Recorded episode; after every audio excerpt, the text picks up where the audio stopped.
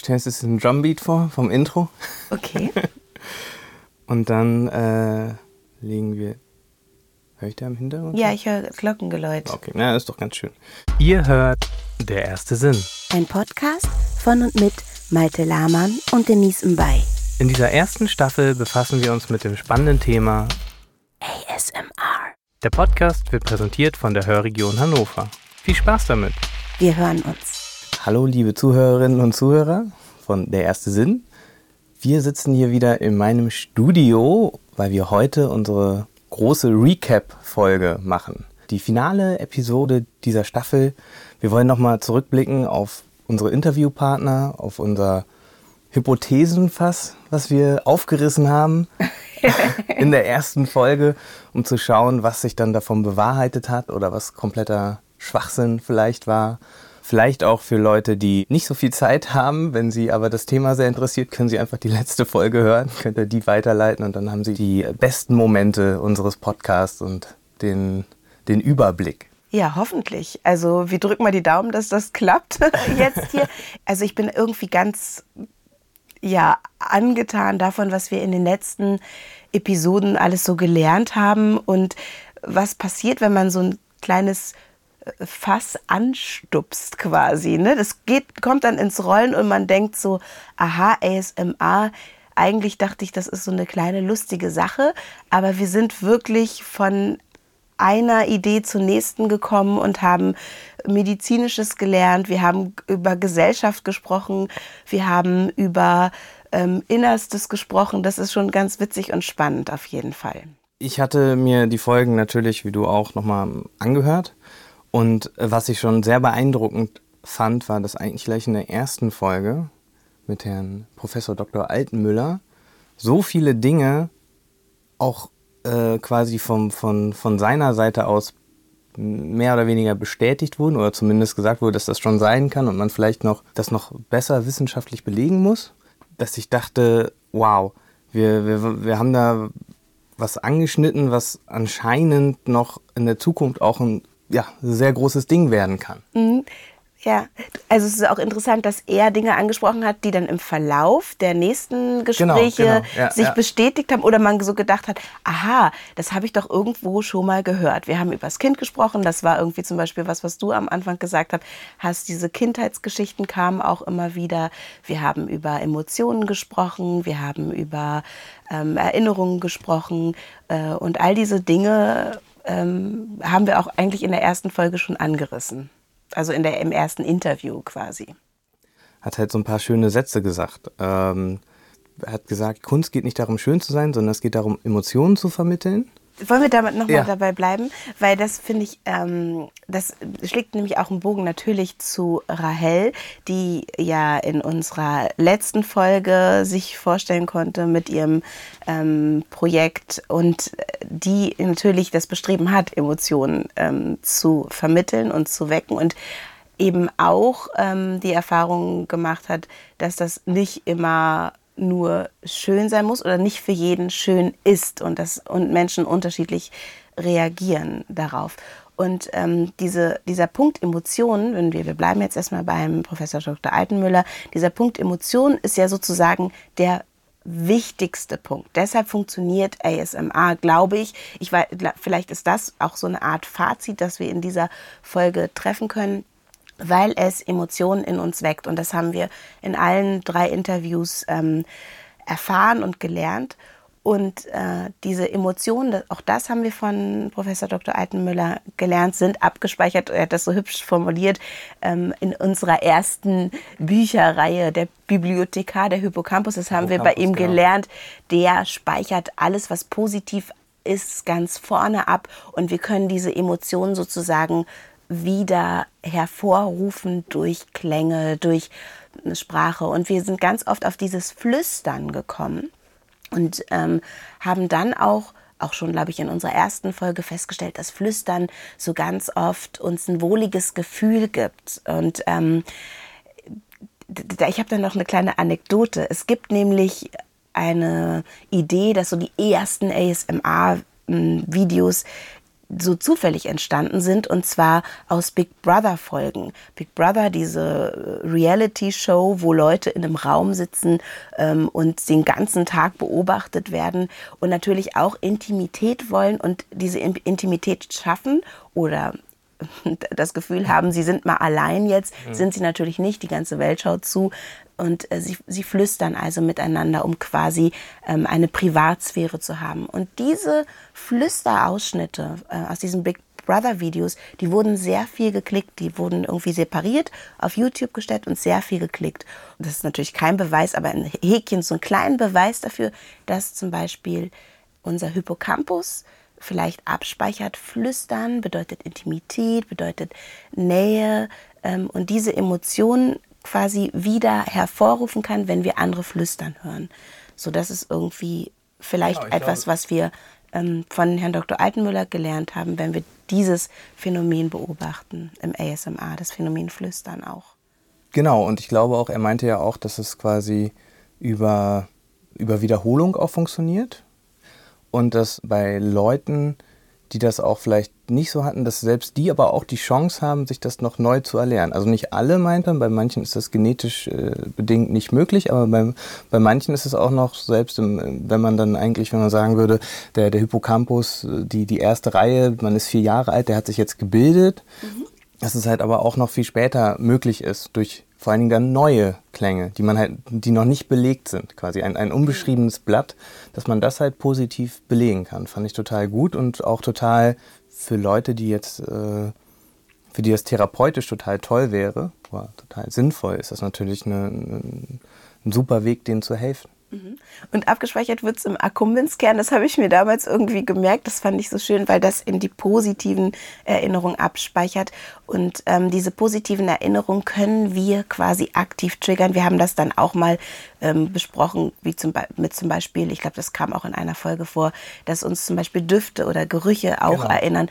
Oder ich hatte irgendwie heute Morgen ähm, so, weil ich mache gerade, koche gerade ganz viel und habe so die äh, Erinnerung an ein Essen, was ich als Kind immer gegessen habe, was mir jetzt aber nicht mehr zugänglich ist. Ich müsste mir das selber zubereiten. Das ist ein afrikanisches Gericht. Injera heißt das.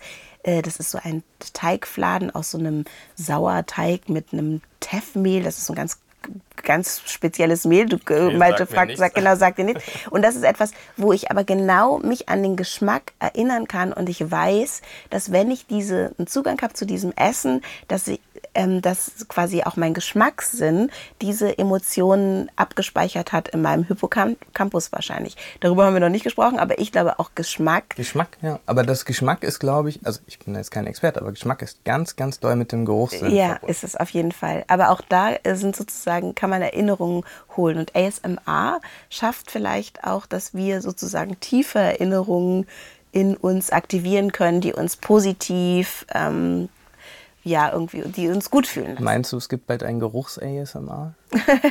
ja, keine Ahnung. Also das, dieses Geruchsfernsehen, Geruchsvideo, Geruchspodcast, das wünscht man sich ja häufiger.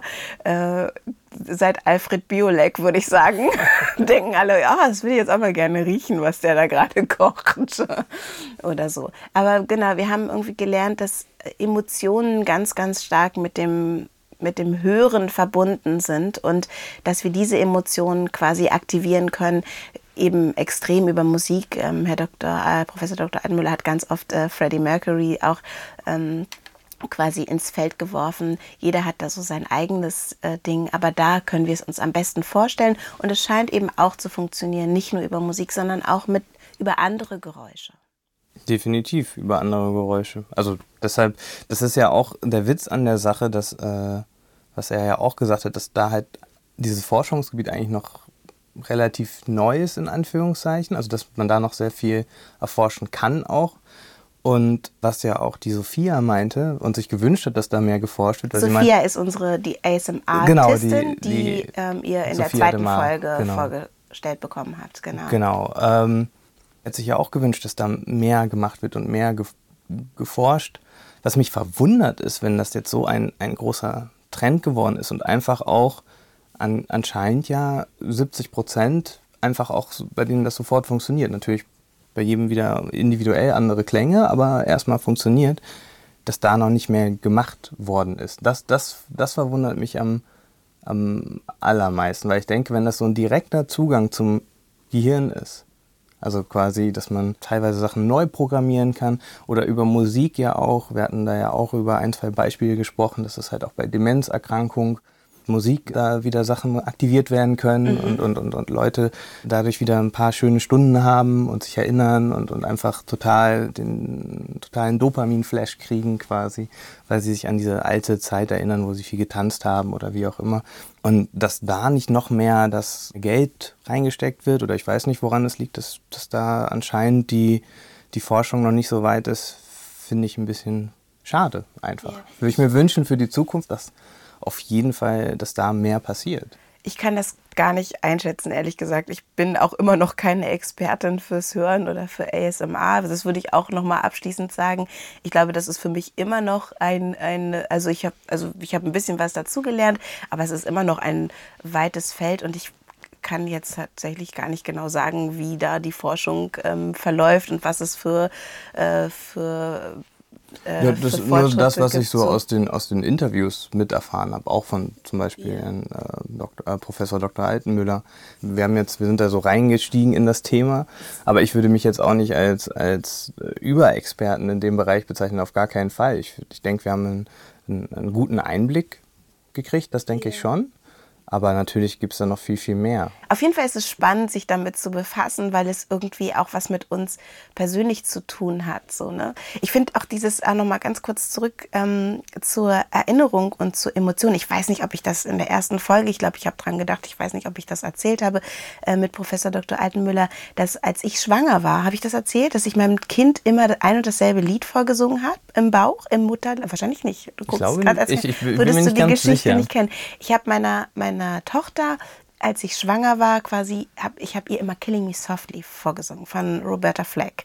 Und ähm, das sozusagen äh, als schwangere Frau habe ich immer hab ich an mein Kind gedacht, habe es mir, äh, mir gemütlich gemacht und habe ganz oft gesungen. Und als sie geboren wurde, habe ich das auch gemacht. Was ich beobachtet habe, ist, wenn sie zum Beispiel geweint hat oder so, habe ich das gemacht. Das war so ein Reflex. Ich habe gedacht, das ist sozusagen ähm, unser Lied. Ähm, und wenn ich ihr das vorgesungen habe, hat sie sich immer ganz schnell beruhigt und sie hat sich sogar eingerollt. Also sie hat sich sozusagen wieder, wieder in, genau wieder in diese Embryonalstellung äh, gebracht und ich konnte quasi mal, äh, beobachten, ohne das jetzt zu beabsichtigen als Experiment oder so, dass sie sich zu erinnern scheint oder dass sie das auch gehört hat äh, im Mutterleib quasi und dass halt diese Klangfolge ihr eine Behaglichkeit geben. Und das zum Beispiel ist ja ein totaler Beweis dafür, dass ähm, also für mich, ne? ja. also ich habe das gesehen und deshalb ist es für mich ein totaler Beweis dafür. Ja, ich habe meine kleine Forschung betrieben äh, bei meinem Baby damals,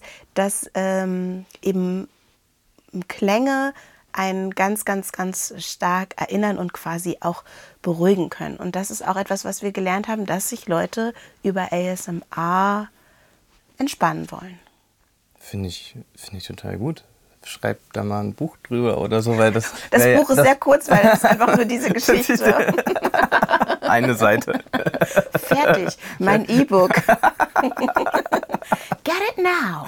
Der Rest sind Zeichnungen.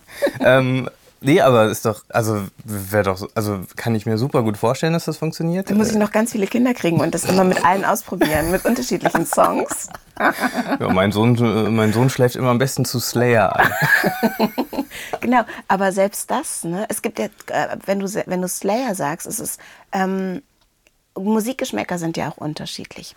Und äh, es ist zum Beispiel so, dass wenn mein Mann putzt, dann hört er Songs, die mich voll aggro machen. Da denke ich so, wie kann man jetzt das, also putzen, das macht ja, das also man ja vielleicht so, auch ein bisschen so, so Hardrock oder Metal, so irgendwas. Ne, Hardcore halt, ne? Hardcore, also und das okay. ist aber auch, es ist auch okay, ich habe da auch manchmal Bock drauf, aber ich muss mich dazu so richtig bewegen. Also ich kann nicht irgendwie in der Wohnung sein, irgendwas machen nebenbei und Hardcore Das triggert hören. dich halt einfach es so Es triggert total, mich ja. total und ich glaube, fürs Putzen ist es vielleicht aber dann auch genau das Richtige. Ne? Aber so, das, ähm, es ist ja auch so spannend, dass eben nicht jede Musik oder jeder Sound oder hm, ja eben jedes ASMR-Video auch für jede Person funktioniert, selbst wenn man zugänglich ist dafür. Voll. Auch das haben wir in den Episoden gelernt, dass Menschen auf unterschiedliche Dinge reagieren. Auf jeden Fall. Wenn ich mich richtig erinnere, meinte Professor Dr. Altenmüller, dass am Anfang, wenn der Hippocampus noch nicht gebildet ist, mhm. geht das vor allen Dingen über statistisches Lernen, was man da kennt. Also das ist dieses, man weiß noch nicht genau, was es ist, aber es kommt einem vertraut vor und deshalb findet man es gut. Und er meinte auch, dass das der Grund ist, wenn ein Kind neu auf die Welt kommt, dass es sich sofort an der Mutter orientiert, mhm. äh, weil es die Stimme halt kennt. Yeah. Also äh, es weiß ja vielleicht gar nicht, dass es die Mutter ist oder wie auch immer, weiß ja vielleicht noch gar nichts, aber zumindest dieses, das ist was Vertrautes. Mhm. Und deshalb kann ich mir das auch sehr gut vorstellen mit dem Song, dass das, yeah. weil es so ein Instant so ein Vertrautheitsding ist, wahrscheinlich auch wenn du es singst, also weil es dann doppelt vertraut, nicht nur die Melodie, aber halt auch natürlich deine Stimme und der Klang von dir. Ja, finde ich, finde ich total gut. Was ich dazu noch, meine sehr schöne Stimme, was ich dazu noch sagen äh, kann, ist, dass auch für mich natürlich dieser Song diese ähm, Bindung zu meinem Kind bedeutet, weil ich habe ihn ja auch immer gehört und gesungen ähm, in der Zeit der Schwangerschaft. Und ich habe dann noch eine kleine Anekdote auch dazu. Mm, das erste Mal, als ich von meiner Tochter getrennt war, ein paar Stunden, da bin ich auf ein Konzert gegangen und zwar von Alliance Ethnique. Äh, das war damals äh, so eine hm, französische oder eine Schweizer Hip-Hop-Band. Und da bin ich hingegangen und vorher lief, und da könnt ihr sehen, wie alt ich schon bin, lief ähm, die Coverversion von Killing Me Softly, die die Fugees gemacht haben. Ah, ja. Die habe ich da das erste Mal gehört. Der DJ hat es da aufgelegt und ich habe sofort angefangen zu heulen und habe gedacht, das ist das Lied zu meinem Ich will gar nicht auf diesem Konzert. Ich will zurück zu meinem oh. Kind. Und auch wenn ich heute Killing Me Softly ähm, höre, ist das immer das Lied, ähm, also unser Lied, das Lied meiner Tochter und meines. Und viele kennen das auch. Ähm, dass es so ein Lied gibt, zu dem man sich verliebt hat oder so. So mein erster Kuss zum Beispiel. Ne, wann so Slow Dance, so äh, getanzt mit meinem französischen Freund natürlich ähm, zu einem äh, Song äh, La Boom. Dreams are my reality. Das ist sozusagen mein Song für diese für erste Liebe. Genau. Ja. Und es haben viele, dass sie mhm. sich sozusagen an bestimmte Punkte ihrer Biografie, und auch das haben wir von Professor Dr. Altenmüller gelernt, dass wir sozusagen eine ähm, eben auch eine auditive biografische ähm, Bibliothek haben, dass verschiedene Punkte eben auch an verschiedene Songs geknüpft sind und die und deshalb egal, ob es jetzt eine, eine großartige, wahnsinnig äh, ernsthafte klassische Musik ist oder eben ein schrecklicher Popsong, wir haben damit was erlebt und das macht uns glücklich oder eben das erinnert uns dann eben an eine schöne Situation in unserem Leben. Was ist denn dein Song? Was ist dein? äh, Guck mal, jetzt, oh ich finde, die Leute können uns jetzt auch mal ein bisschen persönlich ja, okay. kennenlernen. Ich meine, ich habe also, von meiner Geburt erzählt. Du hast was so vorgelegte. Das ist eine gute Frage. Ich habe, ähm, also ich habe so ein, so ein, ich habe auf jeden Fall einen Song, wo ich dachte, okay, das will ich auch. Und das war, als ich ähm, angefangen habe mit Musik, da war ich noch so ein kleiner Pöks, ich glaube 10, 11 oder so. Und dann war ich irgendwie in der Schule und da hat halt eine Schulband äh, performt. So. Und dann war ich schon mal so, oh geil. so, also das erste Mal, wenn man dann da so 16-Jährige, die man ja vielleicht sowieso irgendwie cooler findet, so irgendwie, und dann noch auf der Bühne und dann stehen da Mädels und die finden die toll und dann bist du ja sofort verkauft eigentlich. Und äh, selbst wenn das nur so ein ganz kleines Ding ist, ist es trotzdem so dieses Rockstar-Gefühl quasi, äh, kann man da schon miterleben, so irgendwie.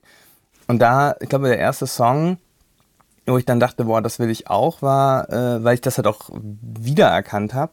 Die haben halt von den Toten Hosen Paradies gespielt. Ja. So, und das war halt so, dass ich dachte, oh, fett. So, weil es halt einfach so ein Ding ist, was halt auch viele mitgrölen können und so. Und es war halt einfach so dieses, ja, das fand ich so gut, dass ich gedacht habe, okay. Und dann war auch so, als ich dann äh, kurz darauf äh, meine Eltern bekniet habe, dass ich doch E-Gitarre lernen möchte, äh, also ich habe davor nicht Gitarre gespielt, ich habe gleich mit E-Gitarre angefangen, weil ich wollte ja auf die Bühne, ich wollte ja nicht ans Lagerfeuer. Ähm, und hab, und äh, das hat dann auch geklappt. Und mein erster Song, den ich dann auch relativ schnell spielen konnte, war dann auch äh, Hier kommt Alex von den Toten Hosen. Der gar nicht so einfach ist eigentlich. Und mein Gitarrenlehrer, weil ich war so fanatisch, weil ich das halt so unbedingt wollte, dass ich halt wirklich jeden Tag sechs Stunden geübt habe und ich konnte das halt so nach anderthalb Wochen spielen und mein Gitarrenlehrer war halt so, was geht hier ab? So, weil der, der kannte das halt nicht, dass jemand so fanatisch, das war in der Musikschule in Springe, der ja, so fanatisch übt quasi. Das war jetzt nicht, weil ich ein besonderes Talent hatte, denke ich, sondern einfach, weil, du wolltest. weil ich wollte. Und das ist halt so ein, genau, also ich denke, ja, das das ist lustig, weil es, ich glaube, die Welt spaltet sich, die Welt der schrabbeligen ähm, Punkmusik spaltet sich in Tote Hosen und Ärzte. Äh, auch wir ich mag spalten Ärzte uns. total gut, ah, gerne. Okay, also ich bin da, die, diesen, diesen Graben hatte ich früher natürlich doch, weil ich früher auch, ich, Musik war für mich anscheinend auch natürlich was, was Spaß macht, aber auch immer sehr, also eine Spur ernster war irgendwie. Und das waren halt die Toten Hosen mit ihren Texten, war, war häufiger ein bisschen ernsterer Unterton drin. Und äh, bei den Berliner Jungs war es halt immer so ein bisschen locker. Nicht alle Songs natürlich, aber viele. Das war halt ein bisschen lustiger. Aber ich glaube, selbst wenn man nur Tote Hosen und Ärzte sagt, haben jetzt viele Emotionen gehabt. Und ähm, darum geht es ja auch hier bei aber uns. Aber ich finde beide gut, ne? Nicht, dass äh, so, ich, ich habe das, äh, genau, ich habe dann äh, die Ärzte später für mich entdeckt und die aus total anderen Gründen auch total lieben gelernt, auf jeden Fall. Also ich bin auch totaler Ärzte-Fan. Du hast gerade gesagt, ähm, diese diese Geschichte da in der Aula mit dieser Schulband und äh, so, so ein Gefühl, so alle gucken da jetzt und man hat so ein großes Konzertfeeling. Ne? Da, darüber habe ich auch ähm, oft jetzt äh, nachgedacht bei den Folgen, weil ich ähm, ja immer, auch noch, immer noch nicht so zugänglich bin für ASMR. Es hat sich jetzt nicht äh, groß für mich, äh, für ASMR doch, denn ASMR ist ja was anderes als äh, nur die YouTube-Videos, sondern ASMR ja. ist ein Gefühl, was sich einstellt. Und für mich stellt sich das zum Beispiel ein in ähm, so Situationen, wo man ein gemeinschaftliches Gefühl hat. Also zum Beispiel bei einem Rockkonzert oder Rockkonzert bei mir nicht. Sagen wir mal bei einem Konzert. Kannst ruhig sagen, auf welche Konzerte du gehst. Das geht euch gar nichts an. Das ist mir viel zu schon, privat. Du hast, du hast schon, aber deinen Mann hast du geoutet, dass der immer irgendwie Hardcore hört, wenn er da wütend das Bad schrubbt. Genau. Äh, und ich habe auch über, über meine Kinder, Kinder gesprochen. Und, aber das ist mir jetzt wirklich zu intim. Ich okay. verrate nicht. Nein, aber dass man nämlich dann gibt es irgendwie so das Gefühl, alle halten das Feuerzeug in die Luft. Ne? Also jetzt, jetzt ja alle das Handy, deshalb stellt sich das Gefühl nicht mehr so schön ein wie, wie damals, als noch alles schön war. Aber so dieses, dieses jetzt wird es emotional. Und dann hat man das mit so vielen ähm, Menschen. Und das ist zum Beispiel was in der Gemeinschaft, ähm, auch nicht nur bei Musik, sondern in der Gemeinschaft äh, sein, löst für mich dieses Kribbeln auf der Kopfhaut und am Rücken aus. Auch zum Beispiel bei einer Demo. Wenn ich so auf einer Demo bin und man geht gemeinsam für eine Sache, äh, dann und ich sehe das so und habe so diese ganzen Menschen um mich und wir sind sozusagen eins, das, das löst das auf, aus. Und ich weiß, dass das auch ein gefährliches Gefühl sein kann, wenn man, äh, das Fass machen wir jetzt nicht auf, wenn man politisch gesehen, wir alle ähm, haben irgendwie äh, dann auch andere Bilder vom Kopf, wo alle ein laut gemeinsam Ja schreien auf eine schreckliche Frage. Ja. So. Und ich kann mir gut vorstellen, dass sich da auch so ein Kribbeln eingestellt hat. Ähm, aber dieses Fass machen wir jetzt nicht auf. Aber das zum Beispiel. Diese, wie hieß das Wort dafür? Massenhysterie? Oder? Ja, oder also, genau. Oder Massenhysterie ist, ähm, genau, ist es, glaube ich, nicht Massenhysterie. Äh, das ist dann ja so eine, so eine Panik, aber so ein, so ein Massen. Aber wir kennen ja dieses, also ich, ja, ja, ich spreche jetzt mal auf, wollt ihr den totalen Krieg? Und alle rufen ja, und äh, ich schätze mal, auch da hatten viele dieses Gefühl. Keine Ahnung, ich, das müssen wir jetzt auch gar nicht so weit aufmachen. Ja, es reicht ja schon, wenn das hast du ja schon, wenn du irgendwie in einer Mannschaft spielst, Basketball, Fußball und alle Absolut. pumpen sich vorher nochmal so ein bisschen auf und dann geht's raus und da hat man das ja auch teilweise. Ne? Also dieses Gemeinschaftsgefühl und wir, wir, packen das jetzt zusammen als Team. Und das ist ja auch, also dass dieses Gefühl in irgendeiner Weise positiv besetzt ist und uns für Dopamin oder so sorgt, macht ja evolutionstechnisch auch total Sinn. Also wenn wir das nicht hätten, dann hätten wir wahrscheinlich damals auch nicht gesagt, wir rennen jetzt nicht einzeln durch die Steppe und lassen uns fressen, sondern wir, wir versuchen mal irgendwie mit mehreren Leuten zu sein. Dass man dann halt auch Gruppen bildet und, und, Völker oder wie auch immer, aber dass man dann halt zumindest so eine Gemeinschaft hat, dass das total wichtig ist. Und dieses Gefühl von Geborgenheit und Gemeinschaft halt irgendwie, ja. dass das, damit sehr eng verknüpft ist mit diesem Trigger-Momenten dann. Also sobald man diesen Trigger hat und diese ASMR, dieses ASMR-Phänomen erlebt, dass man sich dann auch sehr geborgen fühlt, was ja auch über Musik zum Beispiel mit deiner Tochter ja anscheinend auch so war. Genau. So instant, click, instant, relaxed und, und, und geborgen. Wir kommen sicher auch immer wieder auf dieses erste Gespräch zurück. Ich würde jetzt mal kurz abschließen, dann können wir auch mal ähm, uns äh, Sophia anschauen. Ist das das Hören äh, zu einer Aktivierung vieler Erinnerungen und Emotionen führt? Das ist das, was wir sozusagen gelernt haben ja. und dass wir über das Hören diese Aktivierung eben ähm, anstupsen können. Und das ist, genau, genau. Dass es deshalb vielleicht auch wichtig ist, darauf zu achten, was man so hört. Und wenn man das Gefühl hat, man hat neue Töne oder man, man möchte vielleicht auch äh, Klänge, man möchte sich selber vielleicht auch programmieren in der Richtung, dass man sagt, man möchte neue Klänge für sich positiv besetzen. Wenn man das weiß, die Info, kann man ja auch vielleicht damit ein bisschen spielen. Was ich irgendwie ähm, bei Sophia interessant fand, ist, ähm, die ja aktiv äh, ASMR-Videos macht für YouTube, ist, äh, dass sie den Begriff Meditation ähm, verwendet hat. Ich weiß gar nicht, ob, weiß nicht mehr, ob der jetzt von uns kam oder von ihr, aber wir waren bei Meditation äh, ganz häufig. Und dann habe ich irgendwie so ein bisschen drüber nachgedacht, Meditation ist ja eigentlich, äh, assoziiere ich mit Stille so, mhm. ne, mit ähm, Zurückgezogenheit, mit Stille.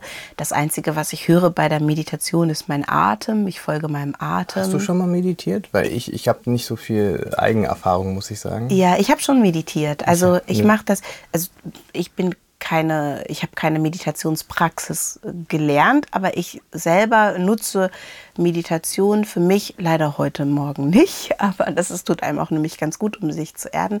Aber ich nutze Meditation für mich ähm, in Situationen, in denen ich merke, oh, jetzt wird es aber stressig oder so. Mhm. Oder auch einfach, wenn ich eh Zeit habe, dann setze ich mich morgens mal hin oder meistens mache ich das morgens, selten mitten am Tag und setze mich einfach hin, schließe die Augen und folge meinem Atem. Das ist für mich Meditieren. Ne? Ich, also ich setze mich gemütlich hin und dann atme ich und ich höre, mm, ich zähle vielleicht sogar das Ein- und das Ausatmen und ich bin einfach bei meinem Atem und ich bin still. Aber ich höre natürlich auch die Dinge, die um mich herum passieren und lasse das auch zu. Ich höre zum Beispiel, wenn draußen ein Auto vorbeifährt oder die Kirchenglocken läuten oder irgendjemand was sagt. Das höre ich ja alles und das lasse ich kommen und dann lasse ich es wieder gehen. Das so meditiere ich. Für mich hat Meditation also nicht in erster Linie was mit dem Hören zu tun, sondern eher naja, etwas mit Stille. Also so, ne? Obwohl, äh, ja, hören ich auch nicht naja, ausschließen du hörst kann. dann ja bewusst.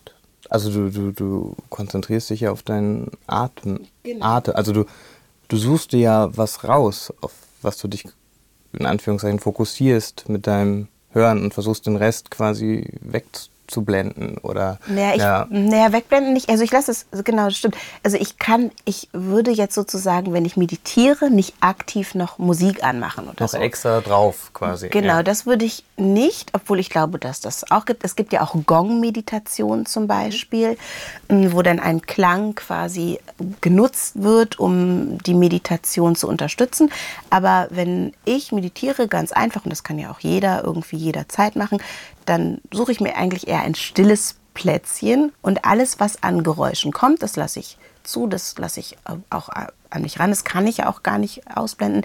Ähm, ich setze mir jetzt, mache mir keine Oropax in die mhm. Ohren oder so. Das kommt dann und ich lasse es aber auch weiterziehen und gebe dem keine große Beachtung. Und dann ist eher so hm, das Innere, der Atem quasi, was mich, was mich beruhigt.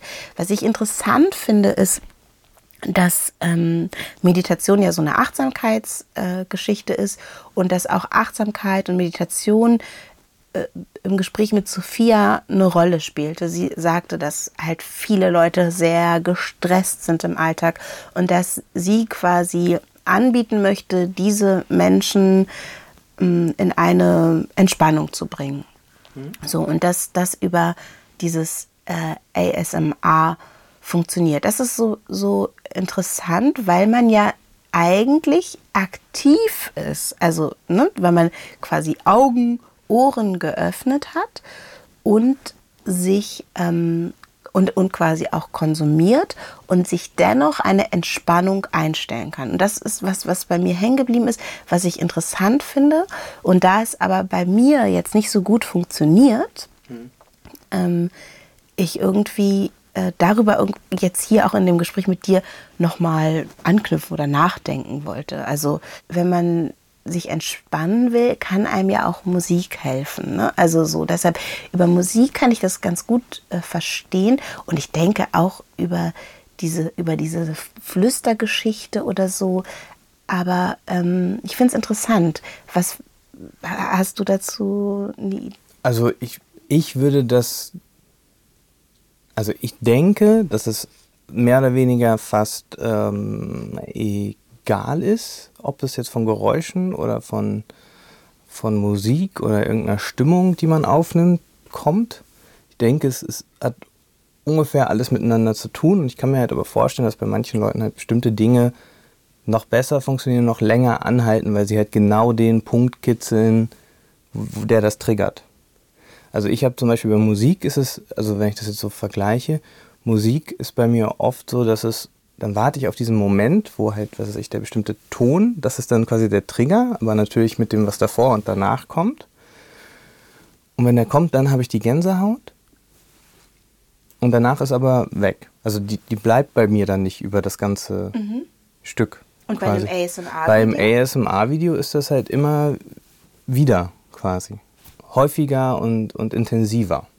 Ja, ich weiß nicht, wie ist es denn bei dir bei, mit Musik? Hast du beim, beim Song, der bei dir Gänsehaut auslöst, die ganze Zeit über nee. Gänsehaut oder kommt das dann das auch? Das kommt dann mal so, so schubweise. So schubweise, aber genau. auch häufiger auch, ja? Also in, in, einem Song auch äh, so zwei, drei Mal, dass du so einen Gänsehaut-Moment hast? Ähm, also ich ist jetzt nicht, leider muss ich sagen, nicht immer so, dass wenn ich Musik höre, dass ich dann eine Gänsehaut bekomme.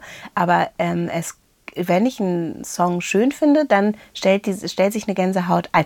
Übrigens ganz oft, weil du gesagt hast, du wartest auf einen bestimmten Ton. Bei mir ist es ganz oft so, dass es im Song einen Moment gibt, ähm, der zum Beispiel, es kann eine Bridge sein mhm. oder es kann irgendwie, keine Ahnung, eine kleine Abwandlung sein, äh, die, die, oder so eine überraschende äh, Sequenz im mhm. Song, die vielleicht auch nur einmal kommt. Und mhm. am liebsten will ich sie andauernd wiederhören. Also muss ich den Song immer von vorne ja, hören, ja, ja. damit ich wieder an diesen Punkt komme, wo dieser Moment passiert. Genau, so. aber dann ist das ja sehr ähnlich mit dem, was genau. ich meine. Also bei mir ist das genau so, also wie du es beschreibst. Ne? Das ist halt auch immer so ein Moment, wo halt irgendwie was Neues passiert oder irgendwie.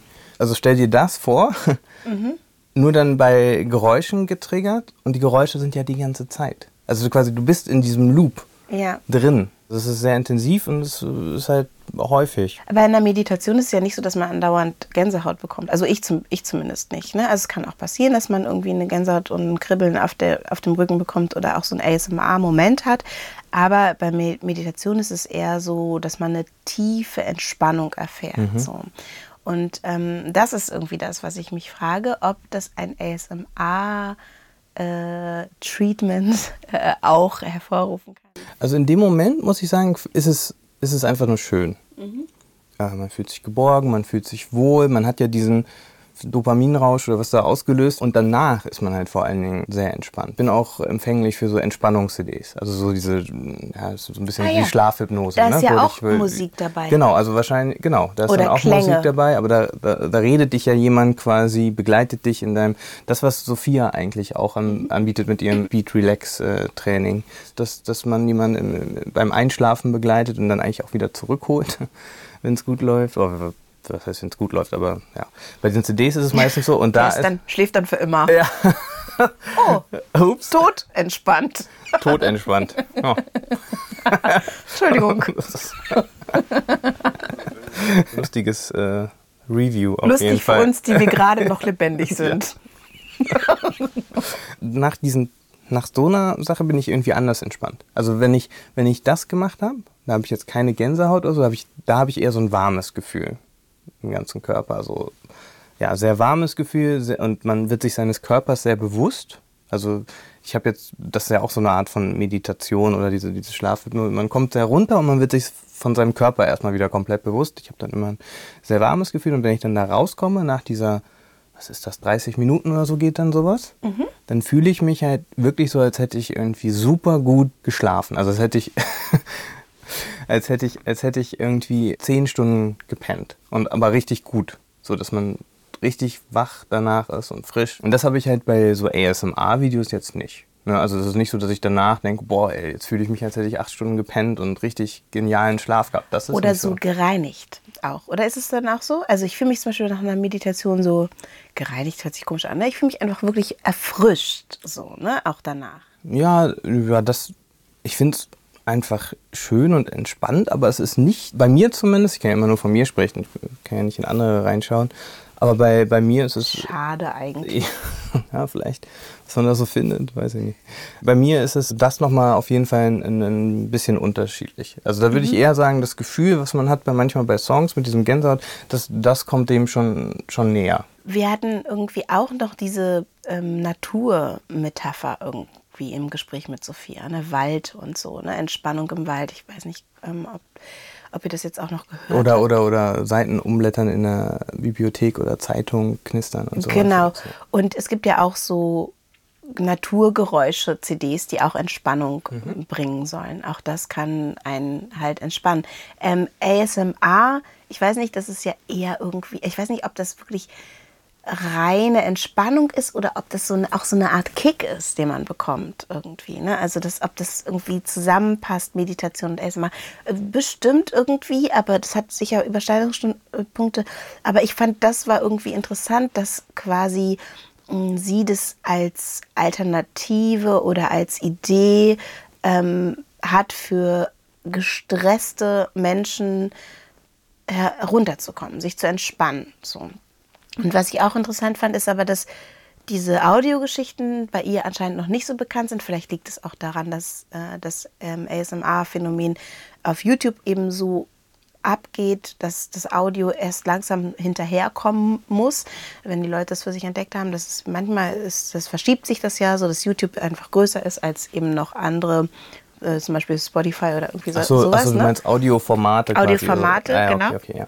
ähm, das, das äh, finde ich interessant. Und also was sie ja nochmal bestätigt hat, deshalb finde ich auch, es ist ein Thema, was irgendwie eine Relevanz hat, ist, dass einfach so, so, so, so viele Menschen das für sich nutzen. Also ja, und das ist ja auch gar nicht immer mit Flüstern verbunden. Ne? Also wenn man jetzt sagt, das ist auch Musik oder Geräusche, wie man jetzt, Geräusche wie, viele hören ja auch, legen sich eine CD auf nachts, wo einfach zehn Stunden Regengeräusche drauf sind. Oder, also wenn die das dann einfach lupen quasi. Ne? Dann hören die die ganze Nacht über Regen oder Feuer knistern oder irgendwas. Und ähm, das sind auch Sachen, die viele als sehr entspannend empfinden.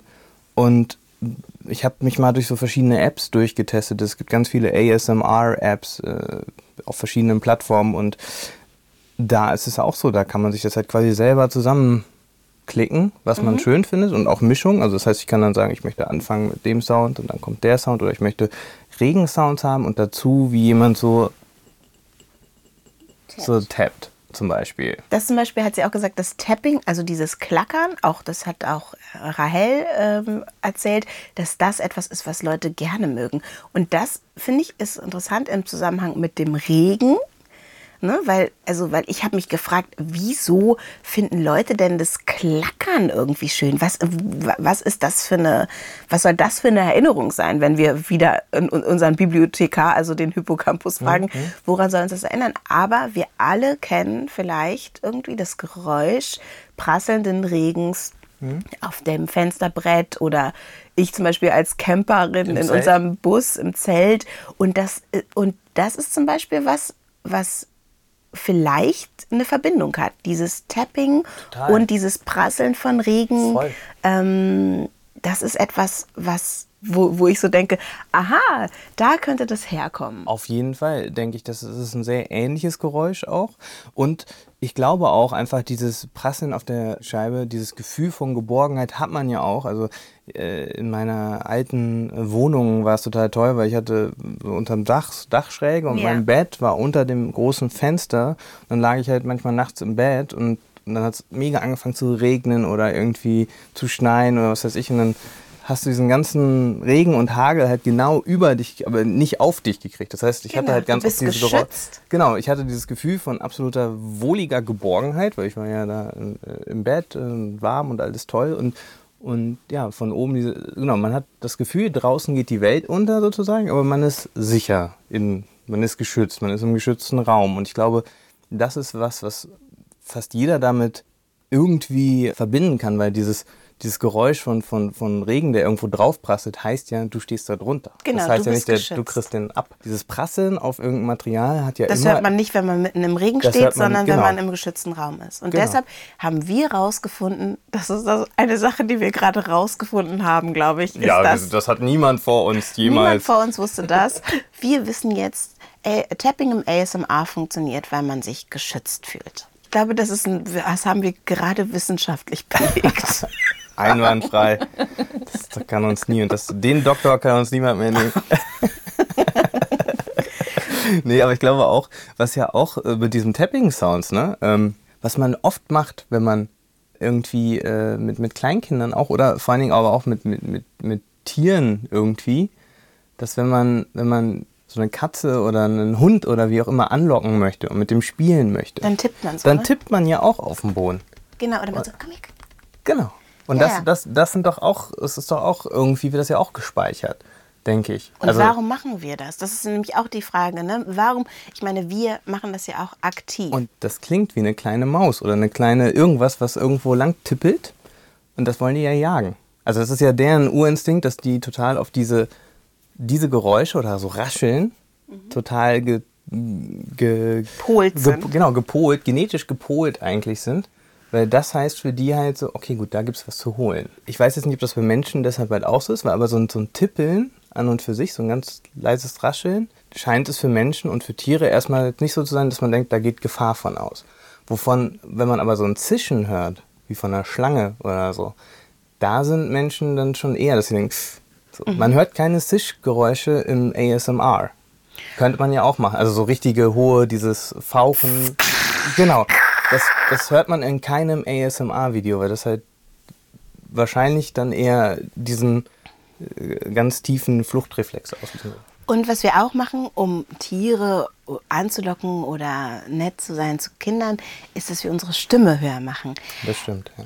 Dein Hund heißt Emmy. Ja. Und wenn ich- wenn ich Emmy begrüße, sage ich, Emmy, ja, gut machst du das, fein, super Emmy. Und ich würde dich sagen, hey Emmy, ja, toll, gut, dass du das machst. Und so. Ich glaube, sie wird beides gut finden, aber ja, wahrscheinlich das eine. ich glaube, das Aber- eine aber noch mehr. Ja, du hast recht. Aber hast wir, recht. wir, wir sprechen automatisch höher und ähm, freundlicher, mit einem Lächeln im Gesicht, wenn wir jemandem gefallen wollen. Also, ne, und ich glaube, dass so ein ASMR-Video ähm, vielleicht auch besser funktioniert, wenn Sophia zum Beispiel beim Sprechen lächelt. Ne? Das ist jetzt voll creepy, wie du mich hier die ganze Zeit anlächelst. Wieso? Ich glaube, unsere Hörerinnen und Hörer mögen das, wenn ich dich so Oh anlächle. Glaubst du nicht? Naja, jetzt war es natürlich ein bisschen fake und ein bisschen zu hoch und dann, dann, wird, dann schwingt es, glaube ich, auch wieder um. Also wenn es halt so... A-Version. Ja, du dann man konntest denkt auch so, gar nicht, Flucht, ey, gut, dass ich an der Tür sitze. kannst mich gar nicht angucken. Ich weiß gar nicht, was mit dir los ist, weil ich sonst immer so grimmig bin. Nein, aber man, man kriegt ja, also ich bin ja, ach so, das ist noch übrigens ein Ding. Ich bin auch ein, mir wurde oft gesagt, ich bin ein sehr empathischer Mensch. Das heißt, ich kann sehr gut Leute lesen und weiß dann, ob die das jetzt ernst meinen oder, oder, oder ähm, mich verarschen wollen oder wie auch immer und kann darauf recht gut reagieren. Und ich glaube, das ist halt auch noch ein Ding, was hilft bei, bei ASMR oder generell bei diesen Empfänglichkeiten, weil man da halt die Zwischentöne dann halt ganz wichtig sind. Dann kann man dich aber also auch nicht veräppeln, dann muss man authentisch sein als ASMR-Artist. nicht, also wenn ich jemanden gut kenne, dann fällt es ihm schwer, mich zu veräppeln, weil dann kann ich ihn relativ gut lesen, in Anführungszeichen. Wenn ich jemanden natürlich gerade erst kennenlerne, dann ist das ja auch für mich ein ungeschriebenes Wenn Blatt. du ein ASMR-Video guckst, dann kennst du die ja meistens nicht. Ne? Sophia, die kennst du jetzt ein bisschen, mit der haben wir mal eine halbe Stunde gesprochen oder so. Aber die anderen kennst du ja nicht. Und, dann, ähm, und es ist ja auch ein Rollenspiel quasi. So, ne? Das Ja, ist ja, oft, ja. Ähm, gespielt, quasi diese Situation. Ne? Das ist ja irgendwie. Also es ist ja ASMR-Videos, das sind ja quasi Inszenierungen. Das sind ja, keine echten Situationen. Und wir haben auch gelernt, dass es eine Geschichte ist, die man vorbereiten muss, äh, dass nicht unbedingt eine Dramaturgie irgendwie äh, erstellt wird, aber dass schon es so seine Abläufe gibt und dass äh, die ASMR-Artist, ähm, dass die eine Idee davon haben, was in ihrem Video jetzt passiert und dass sie das vorbereiten und quasi mh, dann aber auch, und das hat Sophia gesagt, und das ist vielleicht was, äh, dann die Authentizität mit sich bringt, dass sie sich auch dann, wenn sie sich in den Rahmen gesteckt hat, quasi so äh, sich auf ihre Idee, die dann sich im Moment entwickelt, einlässt und sich quasi so fließen lässt. Das ist so, so dass sie so ein Flow bekommt. So genau, dass sie nicht das komplett geskriptet haben möchte, dass genau. sie dann sagt, so bei Minute 10 nehme ich jetzt den Löffel und mache damit irgendwas. Genau, sondern sie versucht sich zu konzentrieren,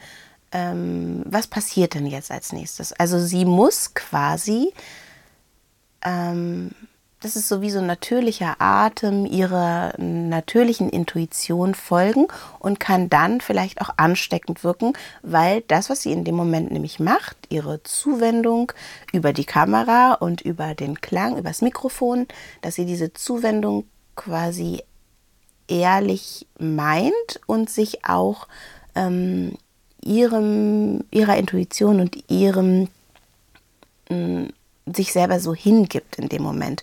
Und dadurch, dass sie sich hingibt, ähm, hat man vielleicht das Gefühl, da gibt sich jemand mir hin in dem Moment. Mhm. Der schenkt mhm. mir Zuwendung, der schenkt mir oder die schenkt mir Aufmerksamkeit und die ja und die gibt mir etwas von sich so und das äh, braucht vielleicht dann auch in dem Moment Authentizität. Ja, das das glaube ich auch und ich glaube deshalb funktioniert das auch äh, ich will jetzt nicht zu viel auf der Musik rumreiten, aber wenn jetzt irgendwie ein Künstler da ist und der guckt dich an, während der Gitarre spielt und, und singt zu dir, dann ist das ja auch quasi das komplette man hat das Gefühl, er singt nur für mich und hat dann ja. diese Gänsehautmomente und, und denkt, oh Gott. Ich habe Michael toll. Jackson mal live gesehen, der hat nur für mich gesungen. Tja, und dann hat er gar nicht gesehen.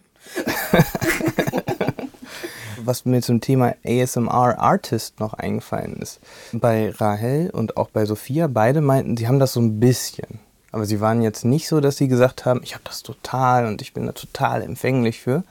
Das fand ich eigentlich auch noch ganz interessant, weil das war jetzt eine Hypothese von mir irgendwie, die ich gar nicht ausgesprochen hatte ganz am Anfang, aber dass ich dachte, dass die ASMR-Artists wahrscheinlich das selber total haben müssen, damit die das so gut performen können. Mhm.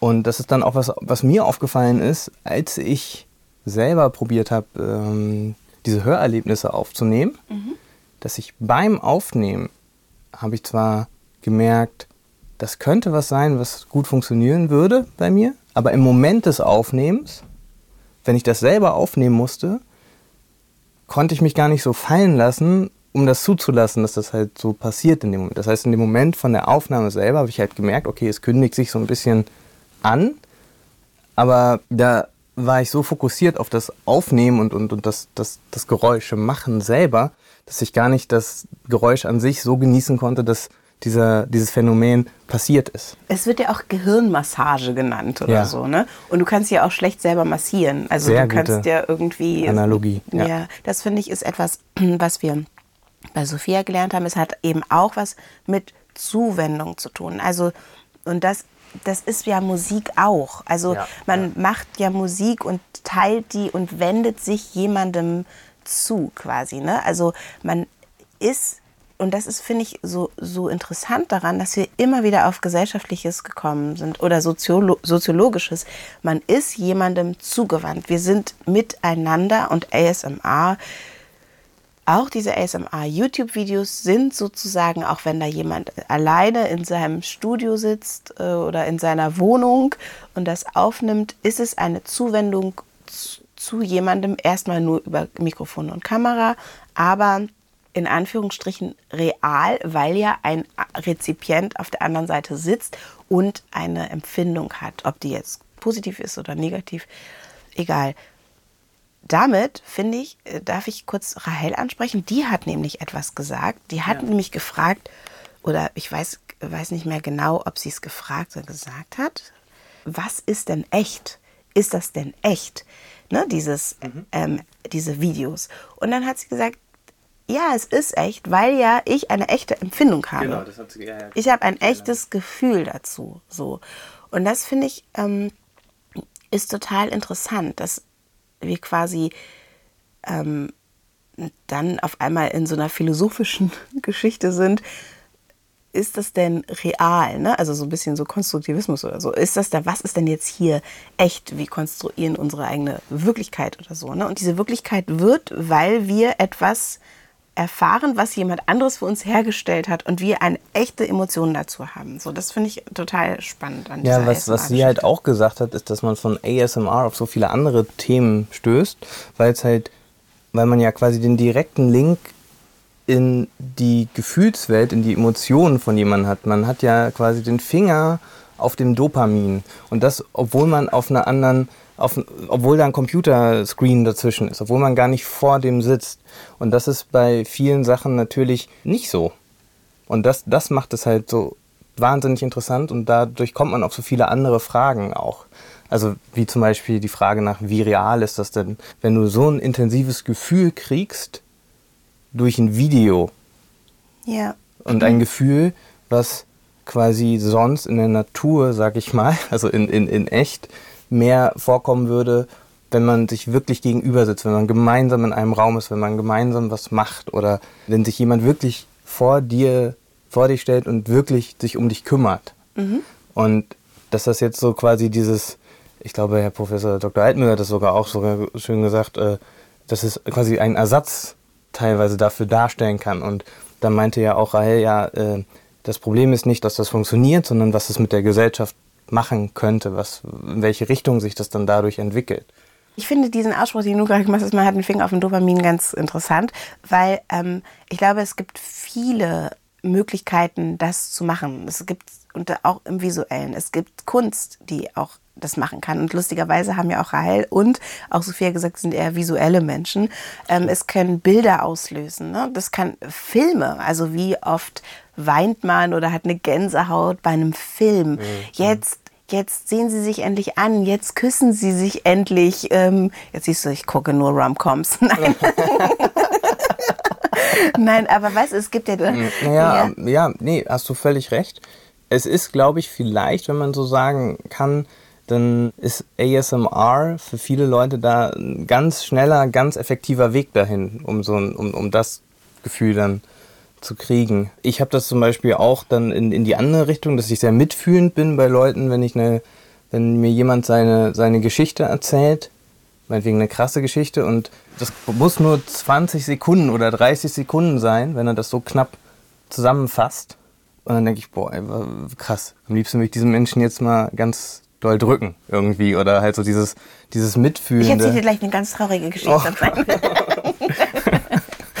ja, aber das nimmt mich dann auch mit und das ist halt so dieses, das ist, das ist ja quasi auch das Konzentrat quasi, was dann in so einem Film auf, ein, auf eine Stunde gestreckt ist oder so, dieser Moment, ne, auf den es dann hinarbeitet und dann hat man dieses krasse Gefühl. Und ich glaube, das, so könnte man es vielleicht vielleicht auch da beschreiben. Ne? Also und was wir im Gespräch mit Rahel auch festgestellt haben, ist, dass äh, quasi das eine digitale Bereitstellung von Nähe und Intimität ist. Und dann irgendwie sich die Frage stellte, kann das dann echt sein? Und wir sagen jetzt einfach mal, der Moment, oder das kann natürlich jeder für sich selber entscheiden, der Moment, wenn ich ein echtes Gefühl habe, dann ist das irgendwie echt. Also so, das ja, ist für meine Realität und dann ist, ist das echt und ähm, wenn es eben nicht funktioniert, dann funktioniert es nicht. Aber wir haben auch immer mal wieder äh, darüber gesprochen, äh, ob quasi das auch ein Abbild, dass eben das Phänomen, dieses Phänomen auf YouTube so gut funktioniert, ein Abbild unserer Gesellschaft ist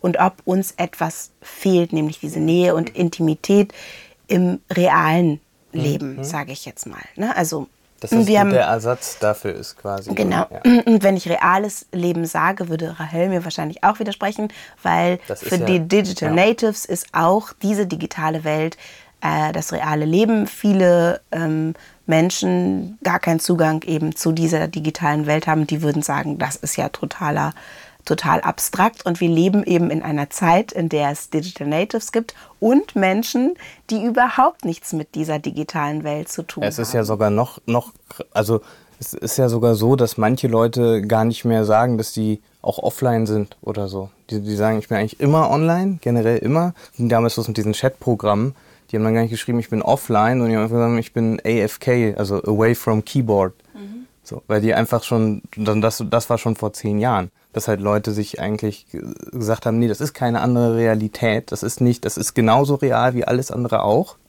Nur ich bin jetzt eben gerade mal ein bisschen weiter weg örtlich, räumlich, aber das, äh, ich bin eigentlich immer online. Ich bin immer auch irgendwie äh, vernetzt. Deshalb frage ich mich, ob ich, die ich in einer Generation aufgewachsen bin, in der es eben diese digitale Welt noch gar nicht so gab. Also meine Kindheit, meine Jugend, die war ohne Handy und die war genau, die war schwarz-weiß, die war sehr grau. Na, und, da, und da gab es halt irgendwie einfach diese, diese ganzen Dinge nicht. Deshalb frage ich mich, ähm, ob ich quasi, weil ich eben dieser Generation angehöre, nur ich mich so darüber wundere. Weißt mhm. du? Weil das ist so, dass, dass ich sozusagen so denke, das muss ich einfach auch nochmal sagen, auch in dieser letzten äh, Folge, dass für mich das auch irgendwie immer noch bei all den Gefühlen und bei all dem Kopfkribbeln und so so eine Kälte hat, die mhm. eben weil ein Screen dazwischen ist und weil es nicht vis-à-vis -vis ist. Und ich frage mich, ob sich quasi, und das finde ich ist was nochmal ein großes Fach, Fass, wo man auch mal gucken muss, wie macht denn quasi diese zeitlich einzuordnende Biografie, wie macht die sich denn bemerkbar mit der Zugänglichkeit zu eben dem ASMR, wenn man das in einem Video sieht. Weißt du, weil wenn ich damit aufgewachsen bin, wenn ich das kenne, wenn ich mich wohlfühle vor als Konsumentin vor dem Screen, mhm. ist es vielleicht auch noch mal anders als für jemanden, für die das quasi eine neue erlernte Geschichte ist. Also meine hm. Großmutter zum Beispiel würde wahrscheinlich davor sitzen und sich, und sich fragen, was? Das weiß ich nicht. Ne? Hm. Vielleicht würde sie auch so reagieren. Das wäre ein schönes Experiment gewesen. Aber das zum Beispiel ist etwas, was ich einfach nur noch mal anmerken wollte. Müssen wir auch gar nicht zu Ende diskutieren. Aber das ist etwas, wo ich so denke, das ist eben auch Teil unserer Biografie. Nämlich die Erfahrung mit dieser digitalen Welt. Wie lange haben wir die schon? Ist die neu? sind wir damit aufgewachsen. So. Also ich glaube immer so, so, so Technik hat auf jeden Fall einen Einfluss.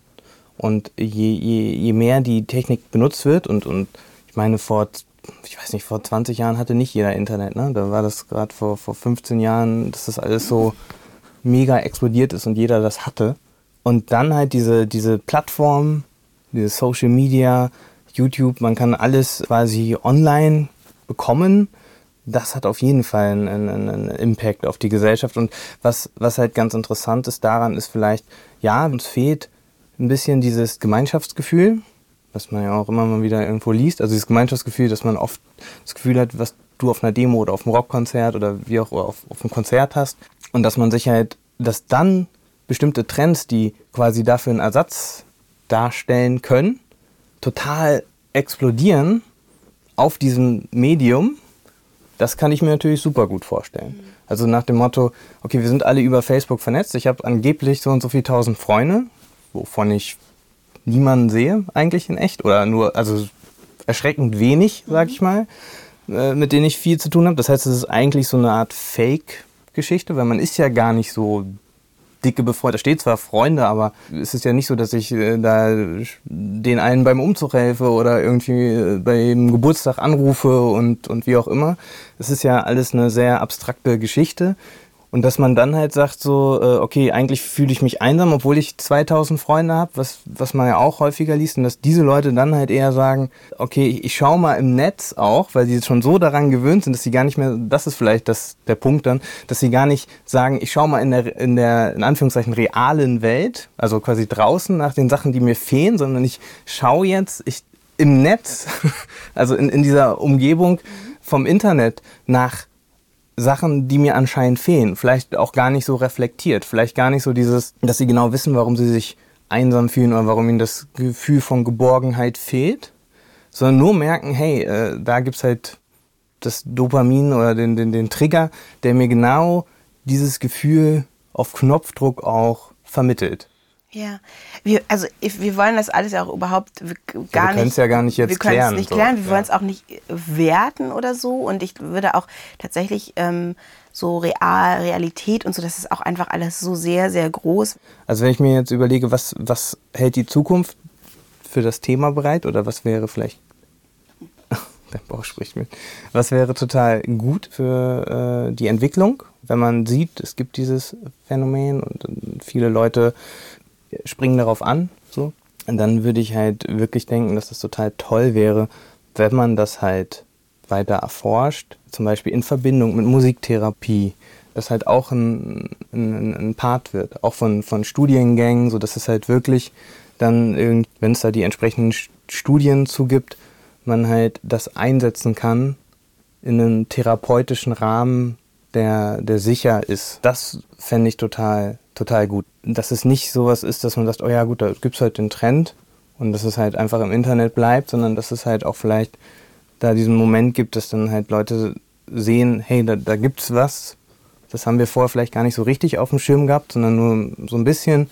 Vielleicht sollten wir uns das mal genauer anschauen und vielleicht sollten wir in die Richtung vielleicht auch Therapeuten ausbilden. Mhm. Wenn, wenn, also da fehlt laut äh, Professor Dr. Altenmüller natürlich noch ganz viel Forschung irgendwie, aber das, das fände ich eigentlich total gut. Weil ich kann mir vorstellen, dass es, dass es helfen kann und auch Herr Professor Dr. Altenmüller hat als ich mir die Folge nochmal angehört habe, hat er halt auch gesagt, dass solche Sachen auch gerade bei Erkrankungen, die mit Depressionen zu tun haben, für manche Leute sehr, sehr hilfreich sein kann. Dass man sozusagen einen Rahmen schafft, der irgendwie wissenschaftlich belegt genau, ist und genau, der sicher genau. ist und wo man dann, wenn man quasi so das nutzt, ähm, ja, gut betreut ist. Genau, genau, das würde ich mir total wünschen dafür, weil das würde dann dieses, diesem Thema halt auch ja, das Fundament geben, um es halt auch wirklich als seriöse Therapieform irgendwann zu, zu etablieren, wo man, wo man weiß, wie man es am besten einsetzt und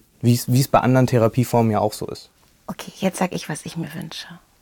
Ja, ich wünsche mir, dass wir uns gegenseitig häufiger ans Ohr flüstern, dass wir uns gut zuhören, dass wir uns einander zuwenden, dass wir Musik genießen, dass wir Klang genießen, dass ähm, wir auch aufmerksam sind mit unserem Körper. Was passiert denn eigentlich, wenn ich quasi ein Musikstück höre oder wenn mir jemand ins Ohr flüstert, was passiert gerade mit mir und dass wir quasi achtsam sind in diesen Momenten des Hörens.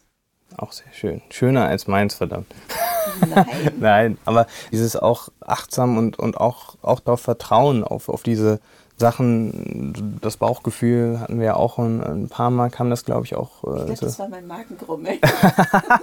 Dein Bauchgefühl sagt dir, du hast Hunger. ich glaube, das, das ist nämlich, das wäre halt schön, wenn man diese Sachen halt mehr. Es ist jetzt auch wieder eine, eine Hypothese, aber momentan habe ich das Gefühl, dass viele Sachen, äh, Kommunikation und, und Sachen über das Internet, da verliert man halt ganz viel von so, so kleinen Dingen, die mitschwingen. Also wenn ich ein Skype-Gespräch mit jemandem führe, dann sehe ich jetzt nicht genau, diese ganzen unterschwelligen Sachen kann ich ja, gehen darüber irgendwo verloren. Also die, die Details in der Stimmlage sind manchmal nicht so gut über, über, über solche Verbindungen. Die, die Mimik kann man vielleicht nicht ganz so toll deuten. Man, man, man riecht die Leute nicht, was ja auch eine sehr un... un das hat Herr Dr. Altenmuller auch gesagt, dass er das Olfaktorische mag, wenn wir bei ihm im Büro sitzen. Ich weiß nicht genau, was er damit gemeint hat. Ja. Vielleicht hat es ein besonders tolles Parfüm drauf an dem Tag. Also, kann ja sein, dass er dich gut riechen kann. Oder uns. Also ich kann dich, dich auf jeden Fall gut riechen, Malte, und ich kann dich auch gut hören. Ähm, es hat mir Spaß gemacht, mit dir über dieses Thema zu philosophieren. Ähm, die Ergebnisse, ich finde, man muss auch nicht immer zum, am Ende wissen, worum es jetzt hier eigentlich ging. Im Grunde ist die Reise spannend und ich finde es super spannend, mich mit dem Hören zu befassen und eben darüber auch herauszufinden, dass es mit so vielen Dingen zusammenhängt, mit unserer Biografie, mit gesellschaftlichen, mit Emotionen, mit soziologischen ähm, erleben. Und das ist irgendwie super, super spannend. Und deshalb auch ASMR. Lustig, dass wir da eingetaucht sind. Das Schlusswort kann ich unmöglich toppen. Deshalb sage ich auch einfach nur vielen Dank, Denise. Ich fand es auch super schön, mit dir diesen Podcast machen zu dürfen.